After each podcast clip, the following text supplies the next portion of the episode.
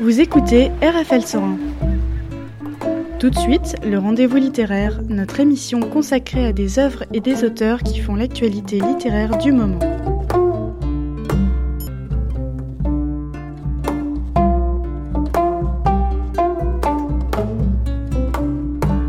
RFL et Radio Béton ont décidé de couvrir une partie du, du salon Polar sur Loire. On va commencer par recevoir euh, Alain Denis et Nicole Parlange, deux des Bonjour. boss de Polar sur Loire. Bonjour. Bonjour, bonjour. Revenons sur le concept. C'est un salon consacré aux livres de la catégorie Polar et écrit par des auteurs de Touraine. J'ai tout bon? Absolument, vous avez tout bon. C'est depuis 2016, c'est donc la septième édition cette année. Et effectivement, le- un salon du polar organisé par des auteurs pour des auteurs. Il n'y a jamais d'exception euh, d'un auteur ou d'une autrice qui viendrait d'ailleurs, mais qui parlerait de Touraine, par exemple. Vo- Voilà, si la fiction se déroule aussi en Touraine, c'est tout à fait possible d'être invité.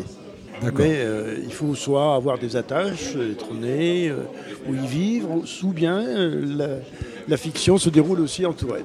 Touraine, centrale de Loire. On dit euh, axe ligérien, hein, donc euh, on ouvre un tout petit peu l'horizon. Et pour faire partie de l'orga, il faut, euh, il faut être soi-même euh, auteur ou euh, c'est ouvert? C'est né euh, de trois auteurs euh, donc, euh, qui effectivement trouvaient qu'il n'y avait pas grand-chose autour du polar euh, sur, euh, c'est la- en Touraine et qui donc ont décidé de créer donc, euh, ce salon euh, sous l'égide de l'association Signature Touraine. Mais vous n'avez jamais essayé d'intégrer quelqu'un qui ne serait pas écrivain, mais Non. juste passionné? Pas de lecteurs passionnés, mais vraiment des auteurs, oui. Des Donc, auteurs euh, qui invitent leurs consoeurs et leurs confrères. On en est à la septième édition. Au côté orga, vous n'avez jamais eu peur de, de- de la feuille blanche. hein. Non, je ne parle pas de la feuille blanche côté écrivain, mais du fait qu'il il n'y aurait pas assez euh, de- de- d'actualité, de, livres sortis, par, de polars sortis par des écrivains et écrivaines de Touraine? Ça n'est jamais arrivé. Non, c'est même plutôt l'inverse, c'est-à-dire qu'on est euh, très très sollicité. Maintenant, on commence à être assez connu et donc on est obligé malheureusement de refuser euh, quelques auteurs, euh, ou en tout cas euh, pour renouveler aussi que ce ne soit pas toujours les mêmes qui, qui soient présents. Donc euh, non, on n'a pas, on n'a jamais eu cette difficulté de trouver des auteurs. Pendant un moment, vous étiez à Okagam, si mes souvenirs sont bons. Tout à fait. Euh, pourquoi est-ce que vous êtes revenu à la, à la bibliothèque municipale? Parce que Okegame a été consacré exclusivement à la musique, chorégraphie. euh, on ne pouvait plus. Ah, c'est eux qui vous ont jeté? Donc, euh, au contraire, là, c'est la municipalité, l'adjoint à la culture a, nous a mis en contact avec le directeur de l'ABM et donc on, on trouve qu'il y a aussi un lien très logique hein, de, de- de faire un salon du livre dans une bibliothèque euh, municipale. Vous avez dit que, en fait, vous n'aviez pas de mal à trouver d'auteurs, d'autrices. Pourtant, le monde, le monde de l'édition ne va pas si bien que ça, quand même. Écoutez, au niveau de, de- de- de ce qui est du genre, il, euh, il prend tellement de facettes entre le, le policier classique, euh, le policier noir, euh, le policier historique. hein, euh, Tout à fait. tous les genres de policiers sont il y en a tellement que l'on ils sont représentés ici, y compris le, le policier jeunesse. euh, donc il n'y avait aucun problème pour trouver, euh, bien au contraire. Alors, quels sont les temps forts de, de la, de la journée Je peux me permettre d'abord une petite remarque, c'est que du temps de midi, nous mangeons ensemble les auteurs. Il y a un petit apéritif dînatoire qui est offert. L'une des grandes caractéristiques de notre salon, c'est quand même la présence du libraire. L'action de vente, qui parfois sert de parasite au dialogue entre le lecteur et l'auteur, eh bien, c'est chez le libraire que ça se passe.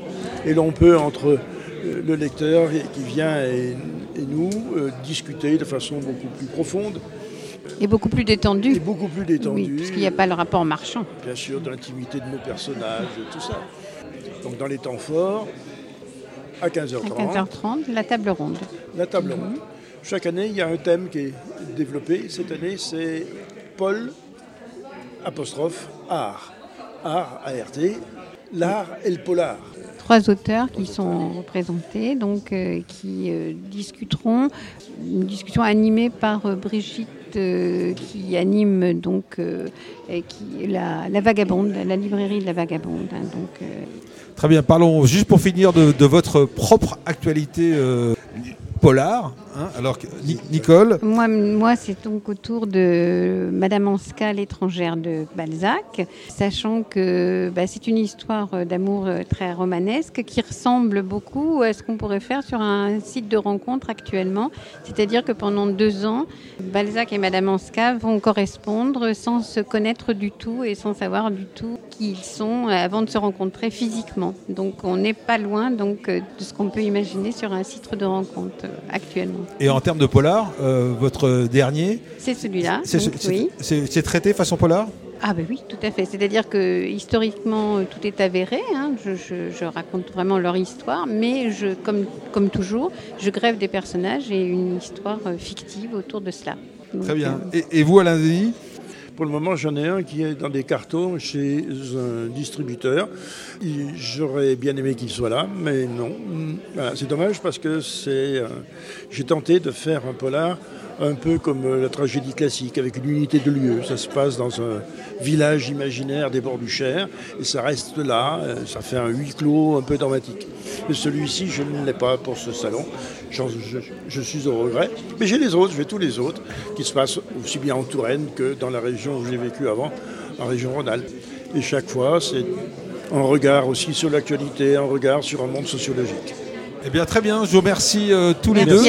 On va euh, continuer avec euh, Monsieur Soubieux qui, qui, Monsieur Soubieux qui n'est pas loin. Qui n'est pas loin et qui va venir parler de ses nénuphars. Et de dire bonjour. Et de dire bonjour Alain Soubieux. Donc, les nénuphars se mangent par la racine. Il était c'est paru chez Il était un bouquin, paru en, novembre. Hein. Il est paru le 15 novembre et il fait sa première sortie aujourd'hui. Et coécrit avec Monique de Bruxelles. Comme les précédents. C'est le quatrième polar que nous écrivons ensemble et que nous publions. Marre des enquêtes dans les mégalopoles, ben venez visiter Machecoulet, un bled bien paumé, bien glauque, avec de vieilles histoires bien enterrées qu'il vaut mieux ne pas remettre sous peine de mort. Voilà, ben j'ai plus grand chose à dire. Denis vous avez des comptes à régler avec les bleds paumés Absolument pas. Moi, je suis issu d'un petit village de Beauce euh, tout à fait réjouissant, euh, à, côté duquel Bouly-la-Ner a tourné. Euh. Parce que là, l'ambiance est quand même spécialement pesante. Elle est pesante, oui. C'est-à-dire que je reprends l'histoire un peu au début. C'est-à-dire, c'est un village traversé par une départementale et les camions commencent à gonfler tout le monde. Il y a des pétitions et des travaux sont entrepris pour dévier cette départementale. Or, le béton qui a été déversé à côté du village empêche la rivière de déborder ailleurs et le village a les pieds dans l'eau les trois quarts de l'année. Et donc du coup, les, habitants sont pour la plupart partis, du moins les plus jeunes, et il reste une bande de... Une, élite nonagénaire qui, est tient la ville. Bon pied, bon oeil, euh, mais qui cache quand même... Alors tu t'es inspiré de quelle ville de Touraine pour sortir cette histoire?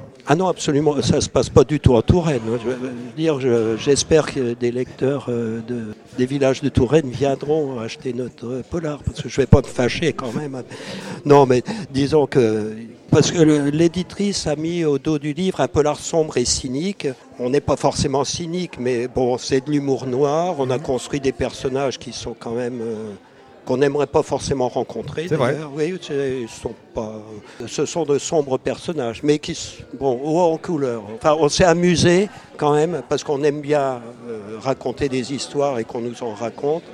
Le, plaisir d'un polar, c'est que le, lecteur se dise Ah, ben, j'ai été bluffé. Enfin, on s'est vraiment éclaté. La question que je vais vous poser, c'est comment est-ce qu'on fait pour écrire un livre, un polar à deux? Qui, ah bah, fait, qui, fait, l'histoire ah bah, C'est Monique qui a tout écrit. Moi, je fais de la com uniquement. Ah, d'accord. Ah, bah, c'est facile alors. On en est au quatrième polar. Comment on fait On construit l'histoire. On rédige un synopsis. Euh, on choisit un lieu. En faisant des allers-retours euh, entre les deux euh Entre les deux, ah ben oui, mais on se voit quand même. Elle, est, elle habite en région parisienne, on se voit. Bon, là, par exemple, elle est venue au salon. Je vais à Aulnay, elle vient à Tours. Et quand on construit, en principe, on est autour d'une table. Donc on crée nos personnages, on crée un lieu. Et à partir de là, on se dit qu'est-ce qui peut bien leur arriver? Et ça se fait. Parce qu'on on imagine un petit peu le, le travail euh, de l'é- de l'écrivain ou de l'écrivaine comme un travail assez solitaire, alors que là, euh, vous avez transformé l'exercice en quelque chose d'un jeu à deux. Quoi. Oui, parce qu'on écrit par ailleurs des nouvelles euh, Mmh. plutôt fantastiques chacun de notre côté. Le polar, mais dans le polar, il y a quand même des, des duos, quand même. Euh, Boileau-Narcejac, quand même, sans se comparer. Il y a eu Vautrin et Dan Frank qui ont fait quand même une série ensemble. On se répartit les chapitres et maintenant, bon, euh, par euh, aller-retour avec suivi de correction. euh, bon, D'accord, voilà. et on refait le Vous, point. vous faites la trame de l'histoire et ensuite vous répartissez les chapitres. Les chapitres. Il n'empêche que les chapitres après sont tellement moulinés parce que bon, il y a les allers-retours avec les corrections. Moi, je mettrais plutôt la virgule ici ou là. Et après, on se refait des relectures orales de ce qu'on a écrit. Euh, À l'oral, bon, il y a encore des choses qui, qui sont élaguées. Il faut que ça fonctionne quand même. Oui. Quand, quand il y a des dialogues, euh, sans dire qu'on y arrive complètement, euh, je pense que bon, on s'ennuie pas à se relire en tout cas. Alors tu, tu n'es pas inconnu euh, sur les ondes de, de- de Radio Béton, hein, puisque tu as gagné le prix 93.6 de la micro-nouvelle en 2018 C'est dire que je suis bon. de. Ça veut Oui. dire que t'avais- tu t'étais plié à un, à Ouais. à un jeu, à Ah jeu ben, je- contraint. Oui, j'aime beaucoup le cours, j'aime beaucoup l'Oulipo.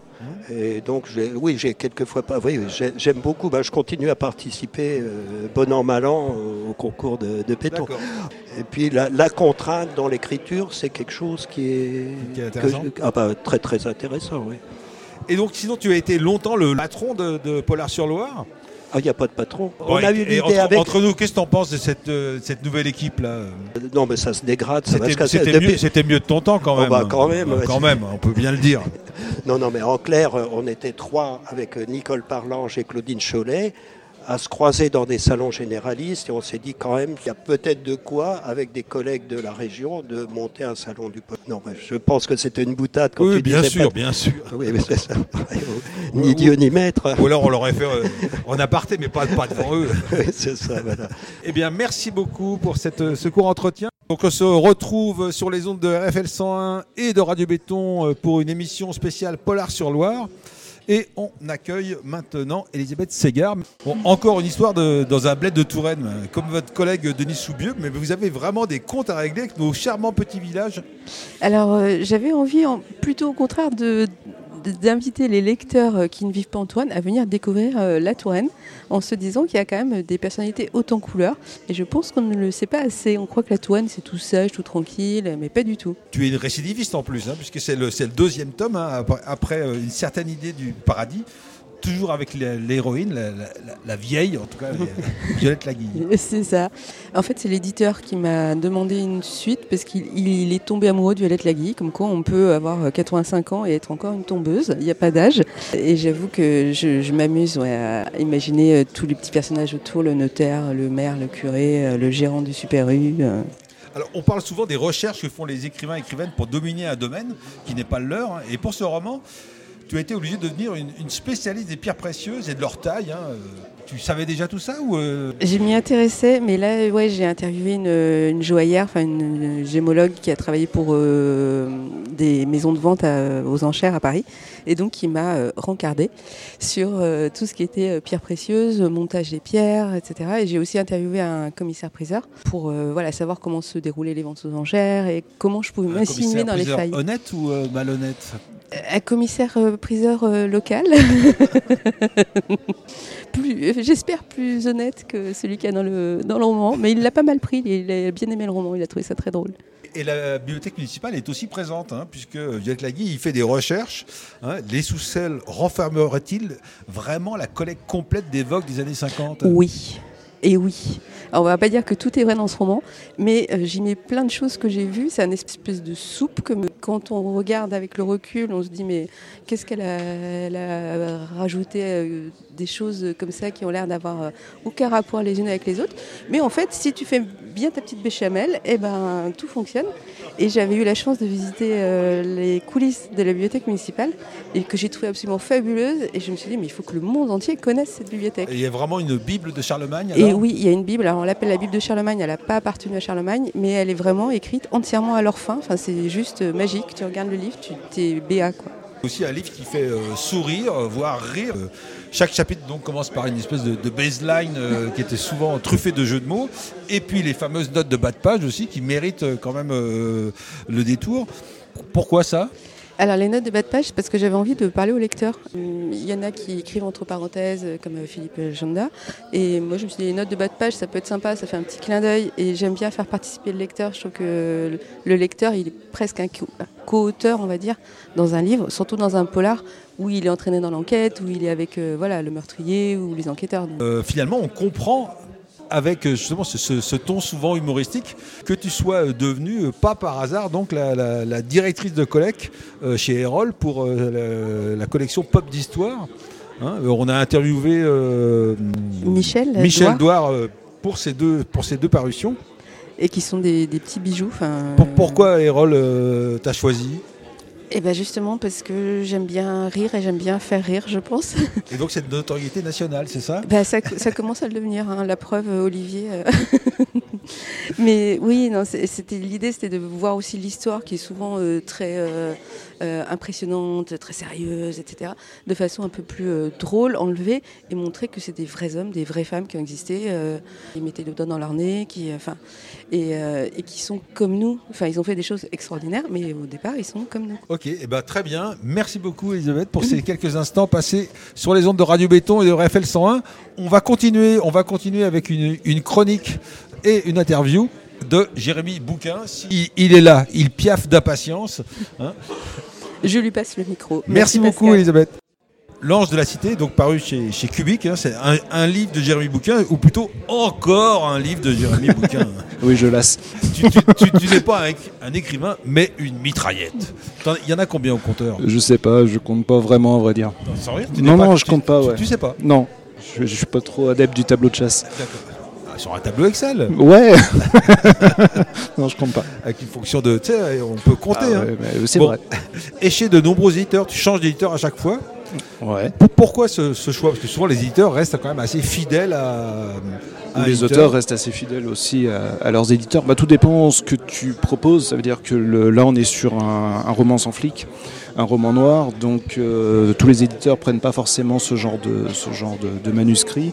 J'écris du roman court, j'écris de la science-fiction. Donc, nécessairement, euh, chacun des éditeurs, euh, euh, j'écris du local. Enfin, je, je, je- chaque éditeur en fait correspond en fait à- au manuscrit auquel il se rapporte. Ah Oui, c'est pour ça que la baraque à frites, c'est pas le même. euh, voilà, Ouais, quoi. tout à fait. Là, on est sur un format novella de 90 pages, euh, alors que là, on est plutôt sur euh, 250, euh, 300. Quoi. Du coup, avec cette production euh, pléthorique, euh, t'as as pratiquement une table réservée à Polar-sur-Loire. Euh, bah, euh, je- euh, non, mais elle est importante, oui. Il y a de la place. Parce que il ne pourrait pas être imaginable qu'une année, tu n'aies pas sorti un livre quand même. Depuis, ouais, depuis une douzaine d'années, non.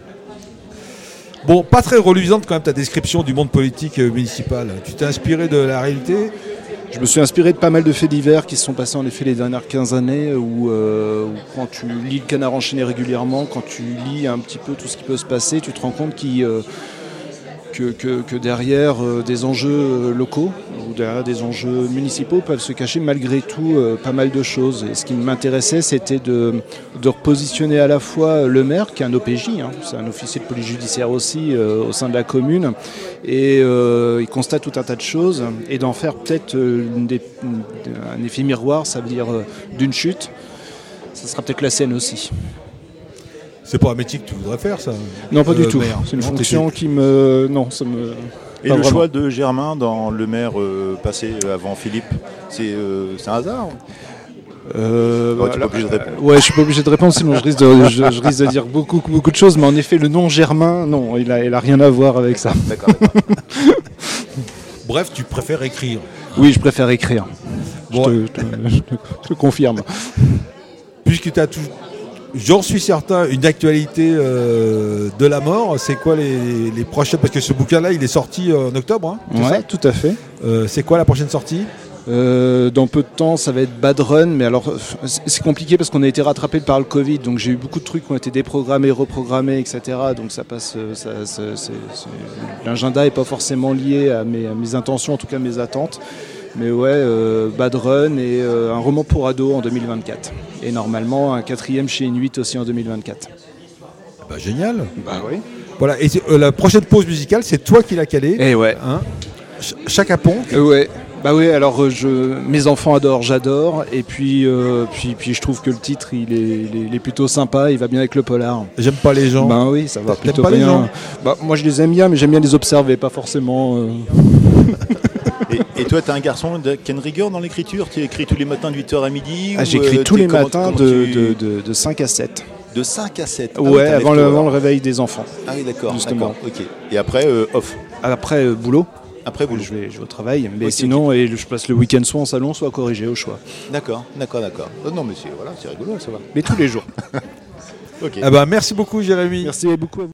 Sur les antennes de RFL 101 et de Radio Béton pour cette euh, dernière partie. On va finir avec euh, Françoise Bourron pour euh, sa série Babylone, avec le tome 1, Le réveil des passions, paru en 2020, et le tome 2, Le temps de la vengeance, paru en 2022 chez XO. Alors si comme moi, vous êtes trop jeune pour avoir connu Babylone, hein, la Babylone de Mésopotamie. hein. Partez en visite guidée avec Françoise Bourron et Catherine David, hein, découvrir ses fastes, ses intrigues royales et sa cuisine dans ces deux tomes qui vous transporteront quelques siècles avant notre ère. Plutôt un livre d'aventure qu'un réel polar, mais on y meurt facilement dans les guerres de palais ou sur les champs de bataille.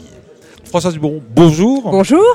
Alors beaucoup d'élèves vous ont lu, hein, puisque vous êtes l'auteur de plein de livres pour réviser son programme euh, scolaire, hein, Tout à fait. notamment le bac, euh, car vous êtes avant tout docteur en histoire. Tout à fait. Euh, avec notamment un Becherel, hein, mon premier atlas, déjà coécrit avec Catherine David. Oui, tout à fait. Comment vous voulez C'est- né à ce moment-là, cette envie de faire euh, un livre à deux? Non, ça remonte à très longtemps. En fait, Catherine David était, euh, je l'ai connue il y a très très longtemps, c'était ma première éditrice. Donc ça remonte à il y a à peu près une trentaine d'années. Et on s'était dit que le jour où on aurait le temps, on travaillerait ensemble. Donc on a fait effectivement cet as- atlas Becherel euh, du monde. Et on s'est dit, on a, eu envie de, travailler sur, euh, sur Babylone. Babylone, c'est une ville euh, absolument extraordinaire, c'est une ville qui est méconnue. C'est une ville euh, qui se trouve à l'heure actuelle sur une 90 km à peu près au sud de Bagdad. Et on a eu envie de faire découvrir une civilisation méconnue. C'était notre but en fait. Comment s'est passée l'écriture de ces deux tomes Catherine? S'est chargée de la partie romanesque et vous du traitement historique? Plutôt oui, c'est-à-dire que moi j'ai beaucoup beaucoup lu en fait. Babylone, contrairement à ce qu'on peut penser, c'est énormément de choses sur la, sur la ville de Babylone. Sur place, il n'y a pas grand-chose. Ça, je pense que bon, Babylone se trouve en Irak. Donc c'est une ville qui a C'est- été... C'est c'est- c'est plutôt un, champ, un champ de c'est ruines. plutôt en- un champ de ruines, en- c'est-à-dire que oui, parce que Babylone en fait a été construite, c'est une ville qui a été construite en briques crues, donc qui n'a pas qui n'a pas survécu autant. La Babylone de Nabucodonosor, c'est le 6e siècle avant notre ère, donc 2500 ans, donc il reste rien. En revanche, ce qu'on a trouvé sur place, ce sont des tablettes, beaucoup beaucoup de tablettes cunéiformes, à peu près un demi million de tablettes, des petites, des grandes, et sur lesquelles qui ont été euh, déchiffrées par les par les assyriologues et sur lesquels on trouve énormément de choses, que ce soit sur, euh, la cuisine notamment. Vous parlez de la cuisine tout à l'heure, oui évidemment ça nous, a, particulièrement fascinés, mais sur la médecine, sur la vie politique, sur les activités artisanales, sur, euh, beaucoup de choses. Et en fait, on a trouvé beaucoup, beaucoup, beaucoup de choses sur, euh, sur le quotidien des Babyloniens, sur la sexualité aussi, puisque dans le livre évidemment on parle... Mais, mais donc Pas ils, mal ils- ils- ils écrivaient tout, euh, ces scribes là ils faisaient Alors, il y avait des scribes. Parce qu'en fait, vous, vous avez mangé mes deux prochaines questions, puisque c'était euh, le quotidien des. Enfin, ce qui est très intéressant dans ce livre, c'est le quotidien des Babyloniens Oui. qui est très détaillé. Oui. hein. et donc, je me demandais si c'était une pure invention ou pas. Non, pas du tout, pas du tout. Mais donc, euh, Babylone est un, est un de vos domaines de prédilection C'est Parce un que d'après ce que j'ai vu, c'était pas euh, Vous avez de, de votre biographie. Non, Euh, c'est- c'est- c'est pas- Non. Vous êtes plus sur euh, des, des choses contemporaines. Je suis plus sur la Première Guerre mondiale, tout à fait. Mais j'ai fait quand même des études d'archéologie. J'ai j'ai étudié le cunéiforme pendant deux ans. Et c'est vrai que c'est une période qui m'a toujours fascinée parce que je trouve que, contrairement à l'Égypte qu'on connaît relativement bien, je trouvais qu'il y avait un manque sur, euh, sur la Mésopotamie, un manque sur Babylone. Parce que c'est une civilisation qui a eu un énorme impact. Avec qui a eu un énorme impact. Babylone, enfin, la, la- la Mésopotamie, c'est quand même là où l'écriture a été Ouais, inventée. c'est un des, un des berceaux de. de- C'est un des berceaux, tout à fait. Le, si, si, on, si on découpe l'heure en 60, euh, en, 60, euh, en 60 minutes, on le doit aux Babyloniens. Ils étaient très forts en astrologie, en astronomie. Ils ont, euh, oui, c'est quand même une civilisation qui était, c'est la plus grande Babylone, c'était quand même la plus grande mégalopole de l'histoire, de, de l'Antiquité. Vous avez eu envie de. Eh ben, envie de faire, oui, découvrir cette ville dont, dont les gens en fait connaissent quand même quelque chose. On connaît, tout le monde connaît euh, la tour de Babel, par exemple, qui est en fait la ziggourate. Cette ziggourate qui faisait 90 mètres, euh, 90 mètres de haut et, et qui et qui et qu'on retrouve dans la Bible notamment. Et donc il y a. euh, La question c'était sur la nourriture, hein, où donc c'est. Ah bah oui. il, y a, il y quasiment des recettes de, de cuisine Oui, baby- parce que- babylonienne, et donc euh, elles ont été gravées par des sur des tablettes Oui, d'argile. tout à fait. Elles ont, elles ont été gravées. On a retrouvé à peu près une quarantaine de recettes de cuisine. Elles ont été euh, traduites par, euh, par Botero. Par- et, et on les retrouve. Bien sûr, elles ont, elles ont été publiées d'ailleurs. Il y a un livre sur les recettes de cuisine babylonienne. Tout à Donc, fait. C'est une civilisation qui utilisait l'écrit pour autre chose que la chose religieuse par rapport à. Bien sûr, bien sûr. Elle a euh, été beaucoup. L'écriture a été utilisée au début par les, par les commerçants en fait. Voilà. Et ensuite, effectivement, bah, tous les, il y a les, les- les rois, les rois s'en sont, servis. Mais oui, il y avait, il y avait des scribes, il y avait une femme scribe, notamment dans notre livre, on a, on a mis une scribe. Mais oui, oui, oui, tout à fait. C'était l'écriture était très, très répandue. D'accord, très, in- très intéressant. euh, Mm. bon, bon, alors, c'est- vous le classez dans le polar ou euh, Ah, ça, c'est- une c'est la question piège. Polar, euh, roman historique, roman d'aventure. Un petit peu les trois, je pense. Oui, oui. D'accord. Le deuxième est peut-être plus polar que le premier. Non. Je sais pas. peut-être, peut-être, parce qu'il y a, il y a- il y a- oui, il y a une vengeance, disons. Voilà. Dans le deuxième, il y a une vengeance et on, on connaît le meurtrier, euh, enfin, l'assassin à, la- à la fin du livre. Le premier peut-être plus historique que le second. D'accord. Bon, donc Babylone n'a plus de secret pour vous? Oh si, si, si, parce qu'en fait, toutes les tablettes, on a trouvé à peu près un demi-million de tablettes, mais toutes les tablettes n'ont pas été traduites. Encore. Encore. Ah ben oui, parce que la sériologie est une science qui est quand même relativement récente. Ce sont les Allemands qui ont fouillé au 19e siècle la, la ville de Babylone. En fait, ce qu'ils cherchaient, c'était la tour de Babel. Ils voulaient savoir si la tour de Babel avait réellement existé. Donc, ils ont, euh, ils ont cherché, et c'est vrai que Babylone était enfouie en fait dans le, dans le sable du désert. Donc, ils ont été Comment très se fait que les tablettes d'argile ont survécu à tous ces Parce siècles que, certes- parce que la plupart étaient cuites. Ah d'accord. Et donc, à partir du moment où elles étaient cuites, elles ont, elles ont survécu. Et puis, on en a trouvé dans les, dans Donc les ils ne tombes faisaient pas cuire leurs briques, mais ils faisaient cuire leurs bouquins. Alors, il y avait des briques qui étaient cuites, si, parce que notamment euh, le, le- le palais de Nabucodonosor, la porte d'Ishtar, elle était en briques vernissées bleues, la voie processionnelle, euh, qui était la voie euh, principale empruntée par, euh, par les rois et par, lors, lors des, des- des- des grandes manifestations, c'était en briques, en briques vernissées bleues. Donc tout ça, ça a été conservé. Mais c'est vrai que tout ce qui était en briques crues, effectivement, n'a pas résisté autant. 2500 ans, euh, voilà. Et puis le frat passe quand même, passait au milieu de Babylone, puisque Babylone était divisée en deux. Il y avait d'un côté la partie où il y avait le palais royal, où il y avait le temple de Marduk, qui était le dieu tutélaire de Babylone. Et puis de l'autre côté de l'Euphrate, il y avait les, plutôt les gens pauvres. Et toute cette partie-là a été euh, recouverte par l'Euphrate, puisqu'on est dans la partie très, très plane, on est dans le sud de la Mésopotamie, et donc c'est une région très, très plane. Donc le, le cours de l'Euphrate, euh, le déluge en fait. Parce que l'épopée de Gilgamesh, le déluge, euh, tout ça, c'est, enfin voilà, ça se re- on, le retrouve. c'est- C'était tout ça, un petit peu des mythes fondateurs quand même, d'une certaine manière. Bon, effectivement, moi je vous conseille de lire cette série euh, Babylone, donc parue chez XO de Françoise Bourron et euh, Catherine David.